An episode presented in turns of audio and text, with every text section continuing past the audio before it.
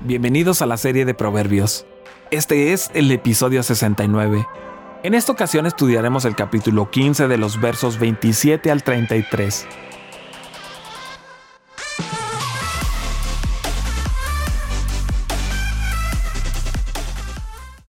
El ambicioso acarrea mal sobre su familia. El que aborrece el soborno vivirá.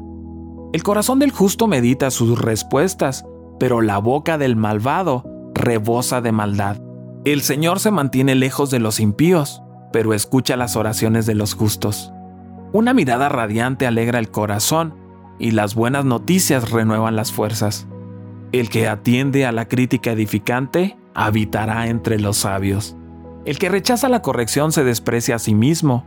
El que la atiende gana entendimiento. El temor del Señor imparte sabiduría. La humildad precede a la honra las ganancias que dejan perdidas.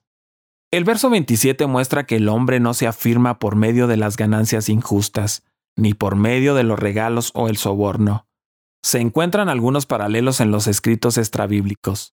El soborno nos hace recordar el ejemplo de Judas. Muchos de los que son codiciosos de ganancias lo justifican con la excusa de que lo hacen por su familia. Esto no es sabio, porque ser codicioso de ganancias finalmente traerá problemas a su casa. El hombre codicioso es el que quiere una gran cantidad, que tiene prisa por hacerse rico y que no le preocupa cómo suceda. El que odia los sobornos se establece en contraste con el que codicia las ganancias. El hombre o la mujer codiciosos harán cualquier cosa por más dinero y aman los sobornos si pueden aportar más dinero. La bendición de Dios está en hombres y mujeres íntegros que odian los sobornos y otras formas deshonestas de hacer negocios. En el verso 28, el concepto de hacer un soliloquio o pensarlo profundamente se encuentra como una característica del justo o recto.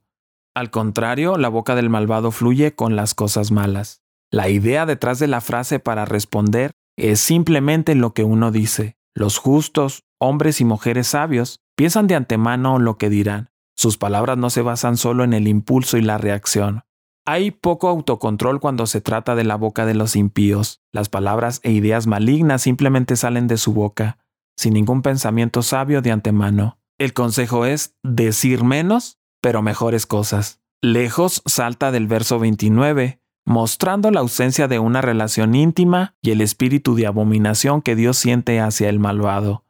Se utiliza la misma palabra para interceder que se usó en el verso 8.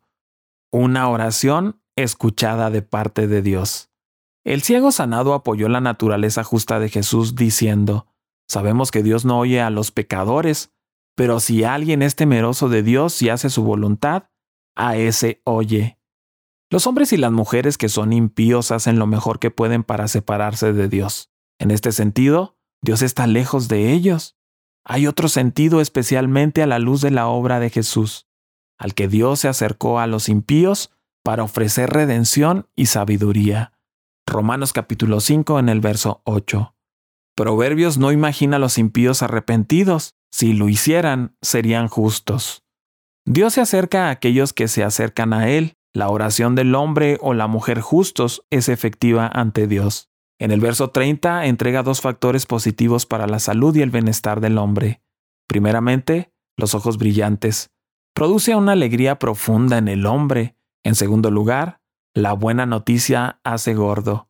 El tema de los huesos se muestran en otros pasajes de Proverbios y pueden apuntar a la salud física o integral de la persona. Hay ejemplos de la buena noticia en la Biblia y hay ejemplos de la mala noticia. Los ojos son algo así como una lámpara para todo el cuerpo. Cuando los ojos están llenos de luz, trae felicidad y satisfacción al corazón y a todo el cuerpo. La luz de los ojos tal vez se refiere al rostro radiante de un amigo. Si es así, las dos líneas de proverbios hablarán del efecto conmovedor que personas y hechos, respectivamente, pueden traer.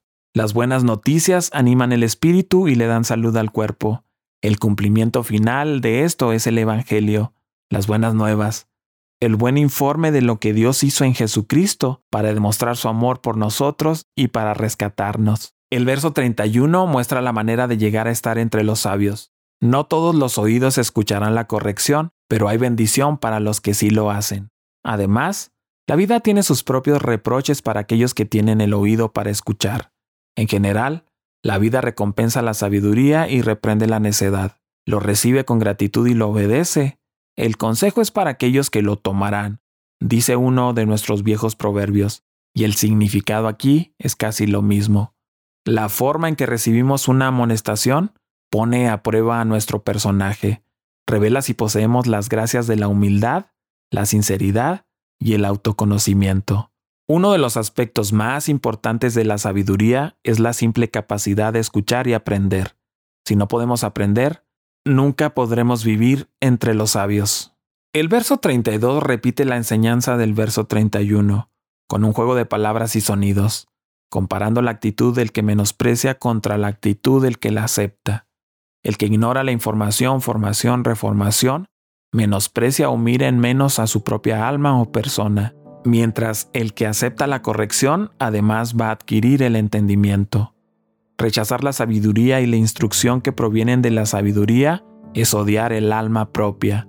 Los que rechazan la sabiduría lastiman a muchas personas, pero sobre todo a sí mismos. Escuchar la reprensión es crecer en sabiduría. Recibir amonestaciones rara vez es agradable, pero vale la pena por la sabiduría que aporta. La corrección es infinitamente preferible al veneno de la adulación dulce. El verso 33 vuelve a hablar sobre el tema de la enseñanza de la palabra para información, formación, reformación. La sabiduría pone a la iglesia en una postura de adquirir la prudencia y entender el arte de vivir. Quizá está apuntando al hecho que las enseñanzas de la sabiduría es el temor de Jehová, y se agrega que la humildad es la actitud que encamina a la honra. El tema común y fundamental en Proverbios se repite aquí. La sabiduría comienza en el temor del Señor, y la verdadera sabiduría fluye de ella. Un aspecto esencial del temor del Señor es la humildad. Temer apropiadamente a Dios es verlo y reconocerlo como realmente es. Cuando vemos y reconocemos quiénes somos, en realidad llega la humildad. Lutero observó que en la mayoría de los casos, antes de que Dios lo pusiera en cualquier servicio especial para el bien de la iglesia, tenía un dolor agudo de la enfermedad. Seguramente, cuanto menor sea el reflujo, mayor será la manera, así que cuanto más bajo desciende en humillación, más elevados ascenderán en exaltación. Cuanto más bajo se establezca este fundamento de humildad, más alto se cubrirá el techo del honor. Humildad, por el cual los hombres se someten a Dios y se rinden a los hombres, lo que les gana amor y respeto mientras que la soberbia les procura odio y desprecio de Dios y los hombres. Paradójicamente, el que no se concede gloria ante Dios, glorioso al final se corona, con la gloria y la riqueza que le da la estima social. Te invito a que sigas con nosotros estudiando el libro de Proverbios. Cada día subimos un capítulo nuevo en las principales redes sociales. Puedes encontrarnos como Comunidad Capital en Facebook, en YouTube y en Instagram. Siéntete libre de buscar todos nuestros contenidos en Internet. Estoy plenamente convencido de que serán de mucha ayuda para ti y tu familia.